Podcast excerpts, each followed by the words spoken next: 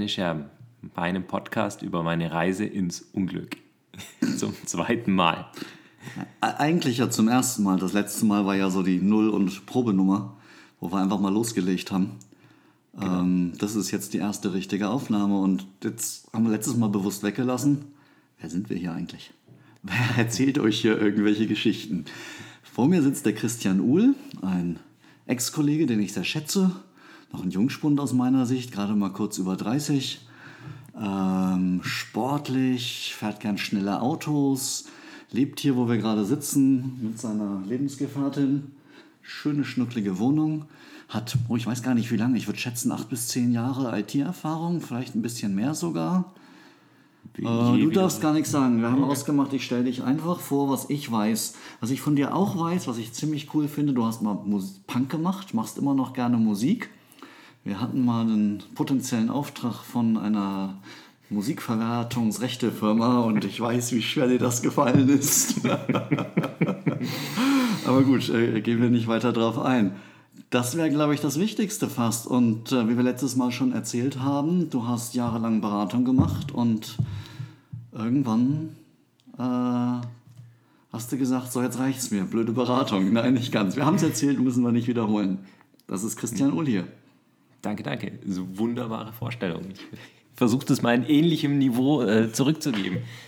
Äh, genau, Viktor, der sich dankenswerterweise, lobenswerterweise bereit erklärt hat, das hier mit mir zu machen, mich zu interviewen, kenne ich, wir kennen uns jetzt seit zweieinhalb, drei Jahren, irgendwo so zwischen zwei und drei Jahre, kam zur Cozentrik als Berater aus einer noch ganz anderen Beratungsfirma, kam mit einem wahnsinnigen Erfahrungsschatz, unglaublich rede- und kommunikationsgewandt. Rotwert. Ja, ja, genau. Nee, hast mich von Anfang an schon beeindruckt mit deiner Art zu kommunizieren. Ich glaube, deswegen sind wir wahrscheinlich auch schnell immer wieder ins Gespräch gekommen. Ich weiß von Viktor, dass er gut klettert. Ich weiß von Viktor, dass er sehr viel Sport macht, dass er deutlich besser Yoga machen kann wie ich, viel biegsamer ist. Ja. Das ist äh, wenn wir gemeinsam Sport machen, dann merkt man, ich kann die Dinge mit Kraft ausgleichen, die er mit Bewegung kann. Das genau. gut. Das Einzige, was ich noch gerne erwähnen möchte, ich habe einen Sohn, 20 Jahre alt, und du hast noch keine Kinder. Das stimmt. Und ich habe deinen Sohn noch nie gesehen. Ich kenne ihn nur aus das X aus Erfurt. Oder ah, das Erlangen. Erlangen sogar. Ja, aber egal, der ist auch selten in München. Ich bin hm. meistens oben. Du bist meistens oben als ich. Genau, jetzt zwischen Weihnachten kommt er. Gut, ich denke, das reicht wirklich an Vorstellungen. Wenn uns noch irgendwas einfällt, können wir immer noch nachschmeißen. Der Christian Uhl ist jetzt Head of Engineering bei MadMatch. Und äh, was ich mich gleich gefragt habe, ist, äh, was waren die ersten Dinge, die du tun musstest? Was, was war das Erste? Was war da an der Firma, als du da hinkamst? Gab es da schon ein Team? Wo warst du? Es gab ein Team, das es jetzt schon nicht mehr gibt. Also dieses Startup kam als Parallel-Startup einer anderen Beratungsfirma zu, auf die Welt. Ja. Die haben das eigentlich sehr geschickt gemacht, indem sie das Startup gespiegelt haben als Organisation und es dann Stück für Stück übergeben haben an, das, an die neu zu gründende Firma. Und mein Job war natürlich, jetzt aus dem Nichts ein Team aus dem Boden zu stampfen. Ja, ich war mhm. der erste versus eineinhalbte Techie, der anfängt. Das wurde ein Frontend-Engineer schon eingestellt. Das haben sie vor mir schon gemacht. Und ab dann ging es weiter mit Leute finden, ein Team bauen. Also die absolute Grundvoraussetzung, um überhaupt Software machen zu können. Du hast ja auch bei Concentric, wie ich weiß, äh, jede Menge Vorstellungsgespräche gemacht. Ich weiß nicht, haben wir jemals eins zusammen gemacht? Ich bin mir nicht sicher. Also außer, dass ich dich interviewt habe. interviewt, stimmt. eingestellt habe. ähm, ich kann mich. Bin mir nicht sicher. Bin mir nicht das sicher. Entscheidende, das muss man vielleicht wissen, bei Concentric ist es so, unser Chef hat die Kandidaten vorgefiltert. Dann interviewen zwei Leute bei Concentric den Kandidaten oder die Kandidatin und die beiden entscheiden. Der Chef sagt nichts mehr dazu. Wenn die sagen top, ist es top und wenn die sagen nee, passt nicht, dann wird auch nicht gefragt und diskutiert, ob nicht vielleicht doch. Die sagen nee und die rufen auch den Kandidaten an. Das heißt, so ein bisschen Erfahrung mit Umgang mit Kandidaten hast du schon, aber ist das nicht trotzdem völlig anders, wenn du alleine zuständig bist und das ganze Team wirklich dein Team dann ist? Ja, natürlich. Es hat einen ganz anderen Impact dessen, was man da erreicht in der Entscheidung. Ja, wenn ich bei der Cozentrik jemanden eingestellt habe, dann meistens mit dem Blick auf, könnte das ein Kollege, eine Kollegin sein, mit der ich gut zusammenarbeiten kann, versus ich muss jetzt auf einmal viel mehr dran denken, passt diese Person, dieser Mensch ins Team, was, was für einen längerfristigen Effekt erreiche ich mit diesem Menschen in diesem Team. Liegt das vor allem daran, dass das Team noch so klein und neu war oder wirklich an deiner anderen Position? Weil aufs Team passen mussten Hatte wir auch man achten. auch schon geschaut. Es ist zum einen natürlich, es ist ein Team neu zu schaffen und es ist eine ganze Kultur neu zu schaffen. Die Cozentrik hatte ja eine etablierte Kultur. Man konnte im Grunde drauf gucken, passt dieser Mensch zur Kultur? Kann der sich da wohlfühlen? Und passt er zu den Aufgaben, die da sind? Die waren schon relativ ja, es ist relativ klar, was ein Consultant bei der Concentric machen wird. Das konnte man sehr ehrlich, ehrlich erzählen. Man konnte auch erzählen, wie sich das verändert hat. Konntest nur etwas Passendes finden zu etwas, was es noch gar nicht gab, außer in deinem Kopf. Genau, genau zu dem, was ich haben will. Uh, das ist Ja. natürlich eine Stufe an Konjunktiv und virtuell und Vorausdenken mehr. Mhm. Aber ist auch die Verantwortung anders, wenn du eine Fehlentscheidung triffst? Was ist, wenn es nicht funktioniert? Ja, f- wenn es früher nicht funktioniert hätte, hätte es jemand anders gegeben, der die schlimme Entscheidung treffen muss, das zu beenden. Genau. Ja, jetzt bin ich das. Also in gewisser Weise nimmt man jetzt auch mehr Verantwortung für den Menschen in die Hand. Ja. Also jetzt habe ich an sich, kann ich es mir noch relativ leicht machen, weil ich sage, wenn ich jetzt einen Softwareentwickler, eine Softwareentwicklerin in München einstelle im Jahr 2017 und es funktioniert nicht, dann kann ich der Person auch in ein paar Tagen wieder einen neuen Job besorgen. Also es, es geht nie so richtig ans Eingemachte. Ja, weil die Berufsaussichten für, für unseren Beruf im Moment so stark sind. Aber nichtsdestotrotz beeinflusst man ein Leben schon sehr merklich mit der Hiring-Entscheidung und mit den eventuellen Konsequenzen, die man dabei bedenken muss. Me- Mein erster Chef, wir hatten mal einen Kollegen in meinem ersten Job, der war dann Alkoholiker wirklich. Und das war also hart. Und letztlich hätte man den rausschmeißen müssen, trotz Fürsorgepflicht und allem. Es ging einfach nicht. Und mein Chef sagte damals dann, aber ich habe ihn eingestellt und deswegen fällt es mir noch schwerer. Und das war ein eigentlich ultra rationalistischer Mensch und deswegen hat mich das da noch mehr gewundert. Ist da auch was bei dir so, dass du sagst, es fällt dir noch schwerer oder würde dir noch, musstest du schon jemand rausschmeißen? Nein, Oh, ist ja langweilig. Wir reden hier virtuell. äh, noch, noch ist alles gut. Gab es schon mal einen Streit? ja, Was hast du gemacht? ähm, vermittelt, vermittelt. Ähm, Im Prinzip, um das ein bisschen auszuholen, Pull Requests, Code Reviews, Mm, Diven. was Unterschiedliche kennen wir ja überhaupt Nee, noch nie gesehen.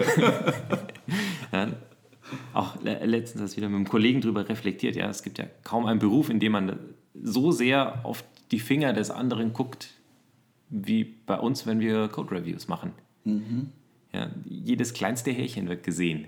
Je- Jede kleinste Unsauberkeit. Da steht dann Wenn einer, was scheiße ist, hat man das Gefühl, man hat Scheiße gebaut. Mhm. Man muss schon sehr äh, sich gut kennen oder vorsichtig formulieren. Genau, und das sind die.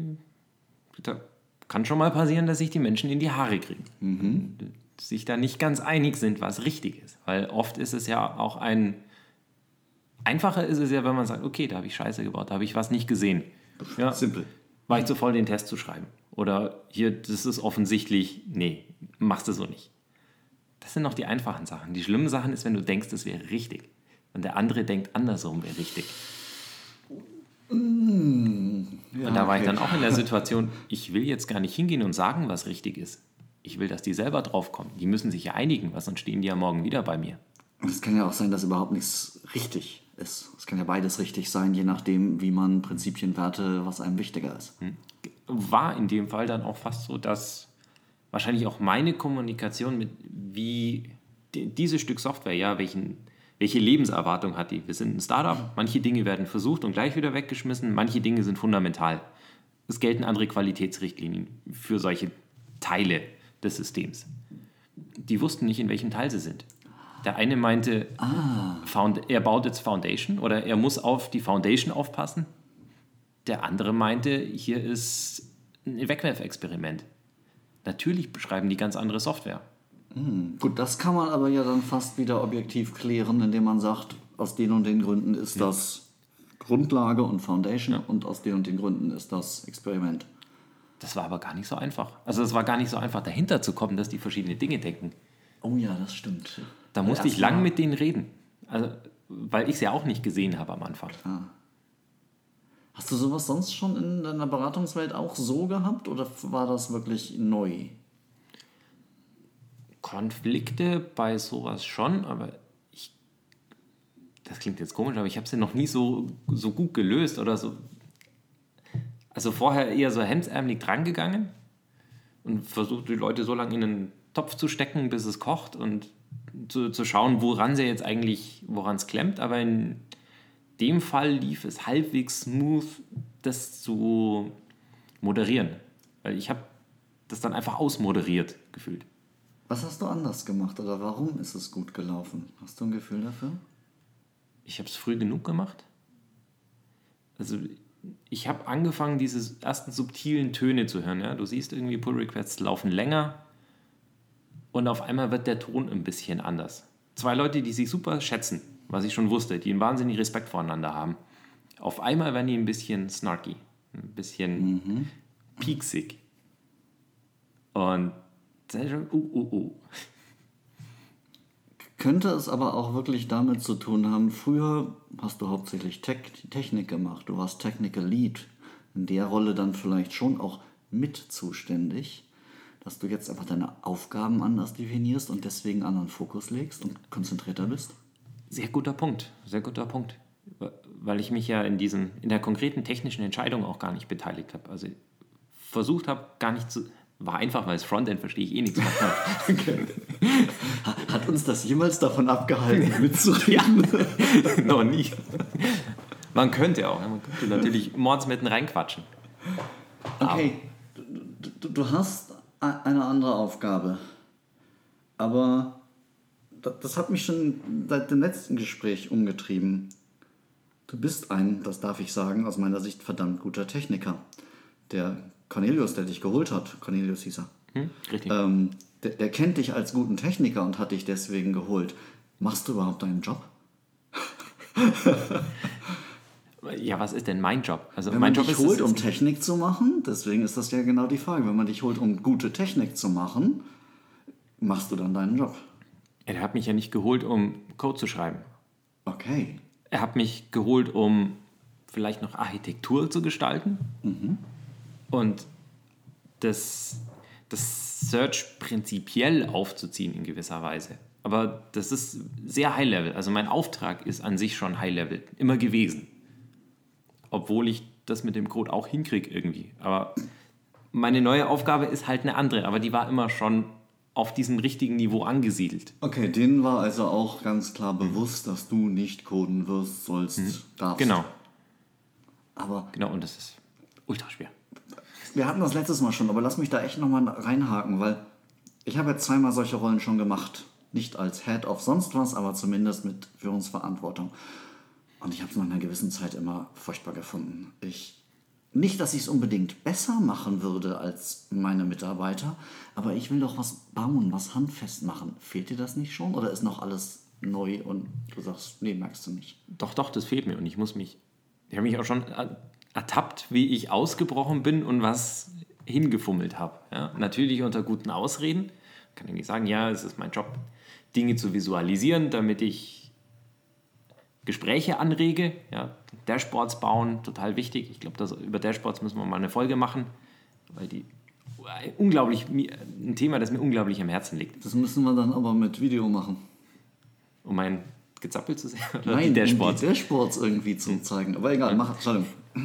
Wird ein eigenes Ding. Aber ja, da dann auf einmal, hm, ja, da muss ich am Logging was verbessern und das passt jetzt irgendwie gerade nicht in den Sprint und ja, so Entschuldigung folgt auf Entschuldigung und Ausflucht folgt aufs Ausflucht und auf einmal hat der Christian doch wieder irgendwie Code geschrieben. Habe ich dir mal von dem CTO bei einem meiner letzten Kunden erzählt, der immer am Wochenende dann Code geschrieben hat? Und wenn es so gerade eben funktioniert hat, hat das irgendeinem armen Entwickler rübergeschmissen, mach mal fertig. Es war das Schlimmste, was der die ganze Zeit gemacht hat. Also mhm. bitte, bitte, bitte. ich habe das eindringlich in, in Erinnerung. Und ich habe mich geschämt, als ich mich kennt den CTO. der wird vom Stuhl fallen beim, ja. beim Gedanken daran. Ja. Ähm, nee, ich habe mich dabei selber erwischt, wie ich es ja. getan habe. Ich gestehe. Und ich neige mein Haupt in Schande, dass ich wieder wir machen das wie bei der chinesischen Kulturrevolution. Du stellst dich vor das Team und führst eine Selbstkritik durch oder wie auch immer das genau okay. ist. Im nächsten Daily machen. Also ich gestehe. genau. Mit äh, Niederknien und mhm. ähm, okay. auf dem Holzscheit. Also ich kann es mir kaum vorstellen. Ich, ich habe jetzt äh, ein halbes Jahr lang nur Kästchen malen dürfen. Es hat mir so gefehlt, was zu bauen, wo ich innerhalb kürzester Zeit dieses Erfolgserlebnis habe, es funktioniert was?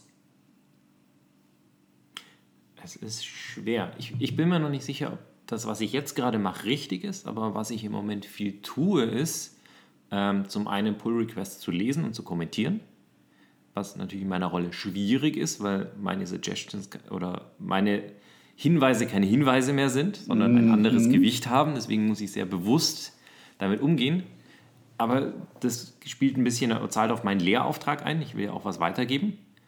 Und zum anderen ab und zu über Pair-Programming mit den Leuten zu arbeiten. Das heißt, irgendwie schnupper ich noch dran, aber es hat eigentlich mehr den Lehrauftrag dem bist, anderen was. Du machst Coaching, du unterstützt. Ähm, ich mag diesen Begriff nicht, Servant Leadership, aber es ist mehr ein Unterstützen und Helfen und vielleicht ein bisschen stupsen, wenn du es richtig machst. Aber es ist nicht dieses Erfolgsgefühl, ich habe was gebaut. Mhm. Diese, dieses sich durchbeißen, dieses zwei Stunden durch Compilerfehler.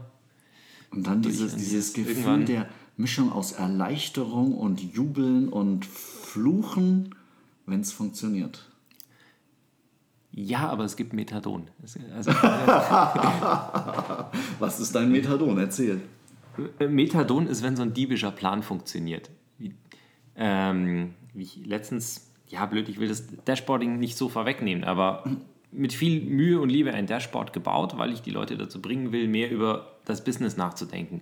Und auf einmal erwische ich drei Leute aus drei Abteilungen vor diesem blöden Fernseher stehen, auf eine Zahl deuten und will zu diskutieren, was die bedeutet, und was wir als Firma anders machen müssen. Oh, das ist wirklich. Und natürlich innerlich auf einen, einen Kopfschrank gemacht, äh, rumgetanzt, heimlich ein Smartphone-Foto geschossen. Sagt, ja, das hat geklappt. Das verstehe ich. Das ist ja, auch ein tolles Es ist dasselbe Gefühl, Gefühl von ja. was erreicht zu ja. haben. Ja? Es ist ein bisschen unmittelbarer und man steckt nie so ganz drin, weil die, das sind mhm. ja immer noch Menschen, die da agieren. Das mhm. heißt, die werden nicht immer genau das tun, was ich mir so einbilde. Puppet Master Ul. Mhm. Oh, der Stuhl knirscht. Okay, ja, nee, das kann ich verstehen. Vor allem hast du da noch den Vorteil, dass das Erfolgserlebnis schnell genug nach der Aktion war. Mhm. Das Problem ist ja, wenn du, wenn du Menschen verändern willst in eine bestimmte Richtung, dass das so äh, gletscherartige Prozesse mhm. sind. Ähm, genau, ich hege ja immer noch den Traum, dass es auch längerfristig funktioniert. Habe hab ich ja in meinem früheren Chef, deinem jetzigen, gesehen. Manchmal klappt so ein langfristiger Plan und da frage ich mich natürlich immer, wer, wer beeinflusst wen mehr? Gute Frage. Okay, ich würde wahnsinnig gerne, da sollten wir mal drüber nachdenken, ich würde gerne mal Interviews mit deinen Mitarbeitern irgendwann führen. Ja, das wäre cool. Ich weiß nicht, ob wir die öffentlich machen können, dürfen, müssen. Vielleicht lese ich dann einfach vor, aber das darf halt nicht klar sein, wer was gesagt hat im Zweifelsfall. Mhm. Zumindest sollte man es dann nicht senden, wie wir das hier senden. Genau, sollte. Ne, das ist was, was dann wirklich unter sich bleiben mhm. soll. Aber trotzdem, man könnte sowas mal machen in einem halben, dreiviertel Jahr. Und dann könnten wir zumindest darüber reden, wie das sich für dich mhm. angefühlt mhm. hat. Das wäre schon spannend, ja. Das, das wäre so klassische 360-Grad-Feedback oder zumindest die 180 mhm. Grad mhm. von unten. bin ich eh ein großer Fan von, wenn man es richtig macht. Okay. Mhm. Gut, wir haben ein bisschen geredet darüber, wie das Recruiting bisher war. Mhm. Äh, da wollte ich noch mal ganz kurz ja, hin. Wir können wir noch über Interviews reden? Liegt genau. mir am Herzen. Ah, können wir noch über Interviews reden. Du bist, das ist deine Show. Ich bin hier nur Stichwortgeber, deswegen erzähl. Ähm, ja, das Führen von Interviews, glaube ich, ist ein ganz interessantes Thema, weil da habe ich tatsächlich mal ein bisschen drüber nachgedacht. Wie, wie kann man sowas gut machen? Was ist ein gutes Interview? Und wenn man so rumliest, liest man ja vor allem viel Negativbeispiele. Ja, diese typischen nutzlosen Whiteboard-Interviews, wie sie bei den Tech-Giganten mal eine Weile waren. Red Brackley balancieren live am Whiteboard? Genau, und wie viele Tennisbälle passen in deine Schublade? Okay, kenne ich. Und genau, sowas wollte ich natürlich alles erstmal nicht machen. Und ich will ja trotzdem, ja, wir haben schon ein bisschen darüber gesprochen, die Verantwortung, ich kann nicht nur rumspielen, das fühlt, ist schon echt. Ja, ich hantiere hier mit Menschen. Da ist man nicht so frei wie mit äh, Git Revert, geht nicht. Wir machen mal eben schnell ein Experiment mit einem Mann im weißen Kittel und Stromstößen, ja? Ja, genau. Gucken, gucken was er tut. Na, was Eben, hast du gemacht? Ähm, was, was bei der Cozentrik schon funktioniert hat und was jetzt auch erstaunlich, erstaunlich gut funktioniert ist, ich versuche ein Gespräch zu führen über was passiert ist im im technologischen Leben des Bewerbers oder der Bewerberin. So ein Erzähl mir von deinem letzten coolen, liebsten Projekt. Okay, das haben wir auch bei Concentric endlich Genau, gemacht. da, da habe ich es eigentlich mitgenommen, übernommen, geklaut, you mhm. name it. Weil mir das so gefallen hat. Diese Gespräche, die entstehen, waren eigentlich immer wertvoll. Und ich weiß gar nicht so richtig, warum. Ja? Ich habe mal versucht, neben zu Notizen zu machen, was ich so denke während dem Gespräch aber eigentlich ganz schwer fassbar. Aber doch immer im Ergebnis klar, dass ich wusste, ja, mit der Person, die erfüllt so ein paar Grundkriterien, die mir jetzt wichtig sind. Ja, sowas wie, wie Neugier, wie intrinsische Motivation, was besser zu machen, die, die Motivation, sich selber zu verbessern, was zu lernen. Reicht ja meistens schon, ja. Ich, ich pfeife auf 17 Jahre Spring Boot 2.0 Erfahrung. Struts 1.2 kann ich bieten. Ja, genau. Aber ähm, was machst du mit, mit, mit Juniors, die frisch von der Uni kommen? Die haben wenig Projekterfahrung. Manchmal haben die eine Diplomarbeit oder sowas gemacht, aber hast du jetzt bei MadMatch schon mal einen ganz Menschen frisch von der Uni interviewen müssen? Nein. Ah. Ich mache es mir einfach. Und nee, ist ja. Also ist am Anfang hat es nicht. Genau, es hat am Anfang nicht gepasst. Wir haben erstmal ein etwas seniorigeres Team gebraucht, weil wir viel zu wenige sind. Ich finde, wenn man Junioren annimmt oder einstellt, hat man eine gewisse Verantwortung um die entsprechend zu coachen, weiterzubilden und weiterzubringen. Und das hätte man in dem Moment nicht leisten können. Und so langsam wie das Team wächst, kann man jetzt auch die ersten, irgendwie, ja, es fehlt mir gerade ein bisschen das Wort zwischen einem, einem Senior, einem sehr autark arbeitenden Entwickler und einem Junior, die man, oder einem frisch von der Uni, den man komplett aufbauen muss, irgendwas dazwischen, das können wir, können wir jetzt machen. Und mit der Zeit kann man sich verbreitern mit, mit den Menschen, denen man da einen guten Platz schaffen kann. Wir haben ja in München bei Concentric genauso angefangen. Wir haben erstmal keine Juniors genommen. Das ging einfach nicht. Mhm. Ähm, hast du die Interviews allein geführt oder mit jemand anderem zusammen? Äh, ich habe sie immer mit jemand zusammen gemacht. Ich, ich mag den, den Dreier-Dialog, der sich ergibt. Das hat auch den Vorteil, dass ich mich ab und zu mal kurz zurücklehnen kann, kurz reflektieren, dass ich nicht immer voll in Action bin. Ich tue mir schwer, in einem One-on-One-Gespräch nebenzu auf der Metaebene zu denken. Schaffe ich nicht. Entsprechend ist eine zweite Person wahnsinnig hilfreich. Ja. Meistens, ähm, ich habe versucht, immer einen zukünftigen Kollegen mitzunehmen, um auch zu, zum einen zu gucken, wie, wie menschelt es da, wie passt es da und auch das Gefühl zu geben, er wird auch, er trifft auch gleich die Peers oder er oder mhm. sie, die Person, die interviewt wird, auch einen Peer-Kollegen sieht, mit im Interview. Und er auch merkt, wie, äh, wie ich dann mit meinem jetzigen Kollegen schon interagiere, ein bisschen raus zu, äh, zu, zu kristallisieren, wie wird diese Firma sein, die wir da bauen. Weil tatsächlich konnte ich ja noch relativ wenig berichten. Wie, was wird das hier? Ja, ich kann ja auch nur von Wünschen berichten. Du deine Vision erzählen ja. und was dir wichtig ist, mhm. aber du kannst nicht sagen, so ist das, hatten wir ja vorhin genau schon. Okay. Genau, das trifft einen natürlich auch im Interview. Wie viele Leute hast du jetzt inzwischen eingestellt? Äh, vier. Okay. Wie schwer war es da überhaupt, deine Pipeline zu füllen, genug Leute zu, überhaupt anschauen zu können? Also wir haben damit die, den Headcount auf 5 gekriegt, den wir haben wollten. Also insofern hat es geklappt. Ich war erstaunt darüber, dass wir jetzt als Startup, das jetzt nicht bekannt ist und nicht irgendwie in einem super Hype-Bereich arbeitet, die Pipeline so weit voll haben.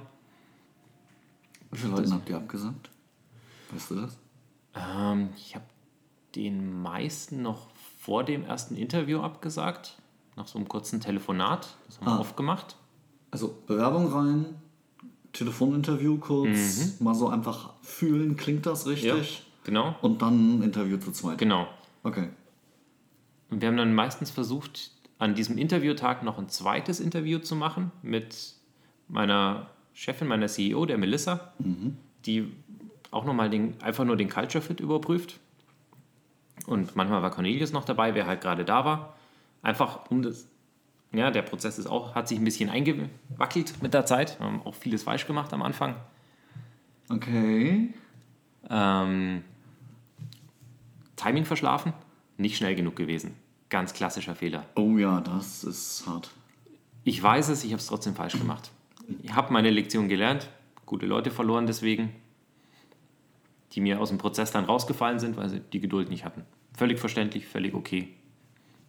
Muss ich auf meine Kappe nehmen, dass wir es nicht schnell genug hingekriegt haben. Überrollt gewesen von allem, was sonst war. War ja alles ganz langweilig und ja, genau. Hat, hat ja nichts zu tun. Okay, was ist noch schiefgelaufen?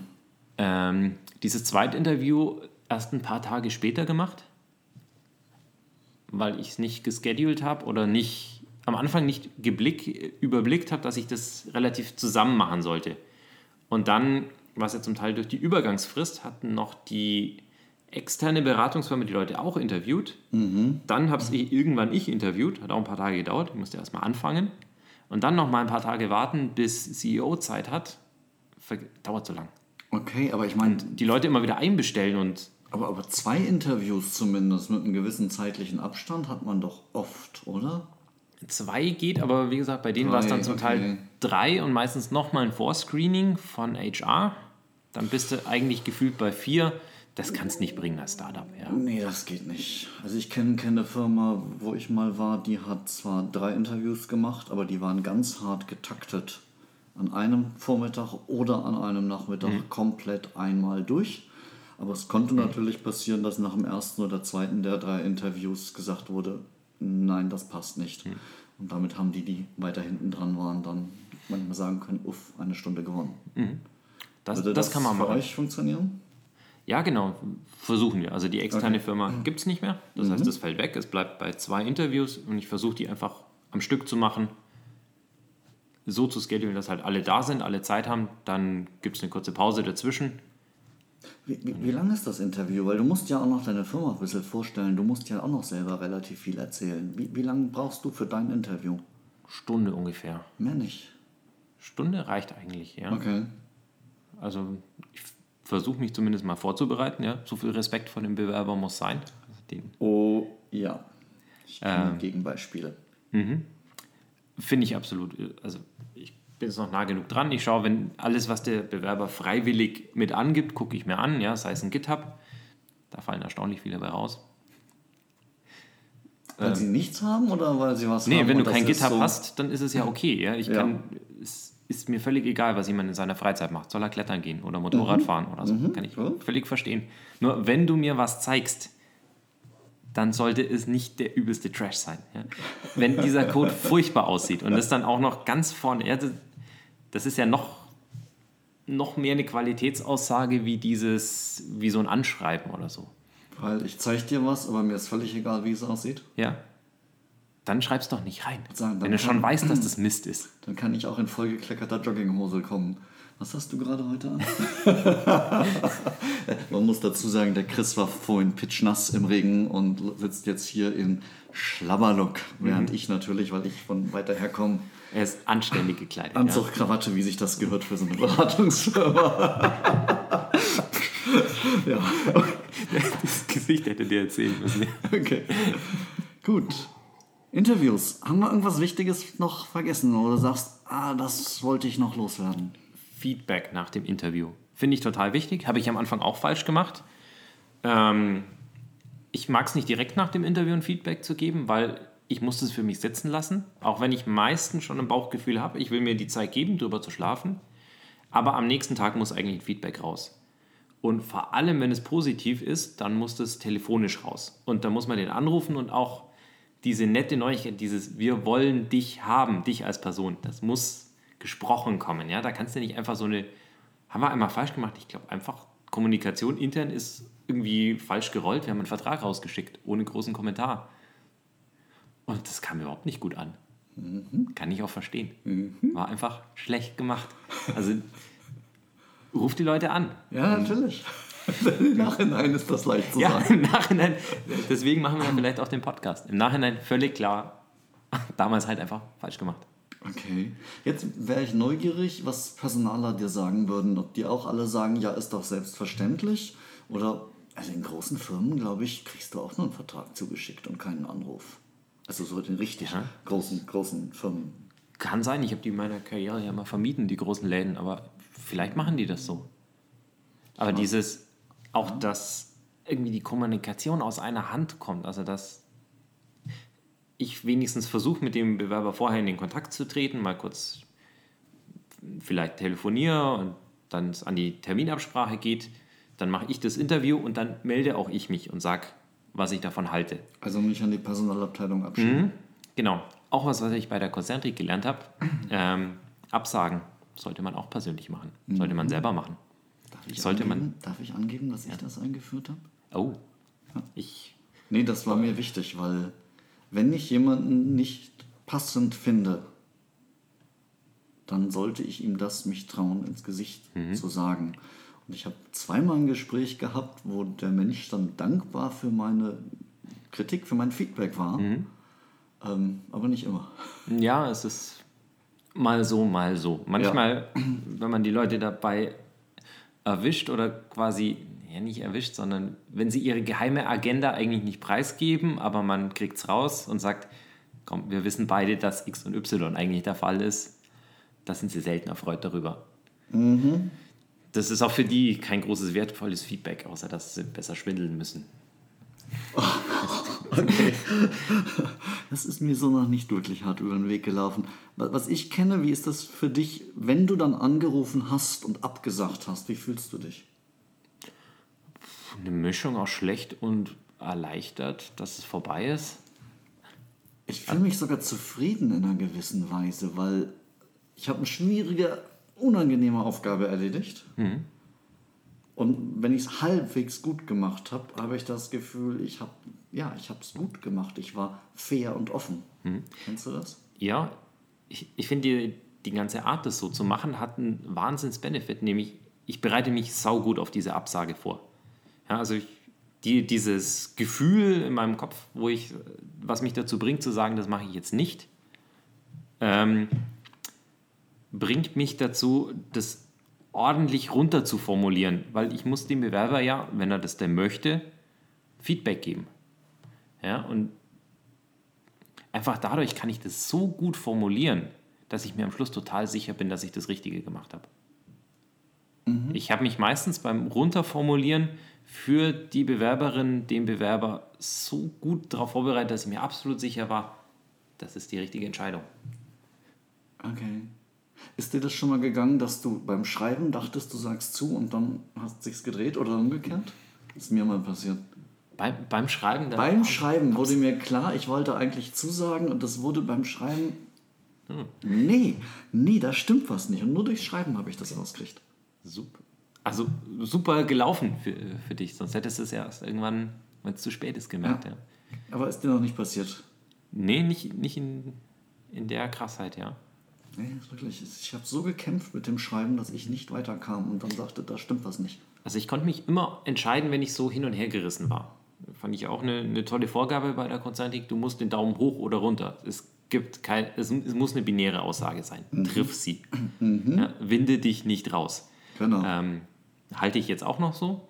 Und dieses, wenn man sich noch nicht sicher ist, das runterzuschreiben, oder wie du dann sagst, dann schreibe ich halt mal in eine Richtung. Dann schreibe ich die Zusage oder ich schreibe die Absage und merkt beim Schreiben, das, das passt nicht. und schreibe um. Und dann schreibe ich statt der Ab die Zusage. Und wenn ich das Gefühl habe, das passt, ja, dann wird es wohl stimmen. Ja. Ja, besser kann ich es dann nicht mehr machen. Und, und das Irre ist, es ist wirklich, es fühlt sich an, als wäre das im Bauch und nicht im Hirn oder sonst wo. Mein Bauch sagt, äh, der, der zieht sich zusammen. Ja, am Schluss kann man, glaube ich, Brimborium drumherum machen, was man will. Es ist eine Bauchentscheidung. Es ist nicht wissenschaftlich, es ist unfundiert. Es da bleibt Punkt. Punkt, würde sagen, das ist der perfekte Abschluss für dieses Gespräch. Chris, vielen Dank. Danke, Viktor.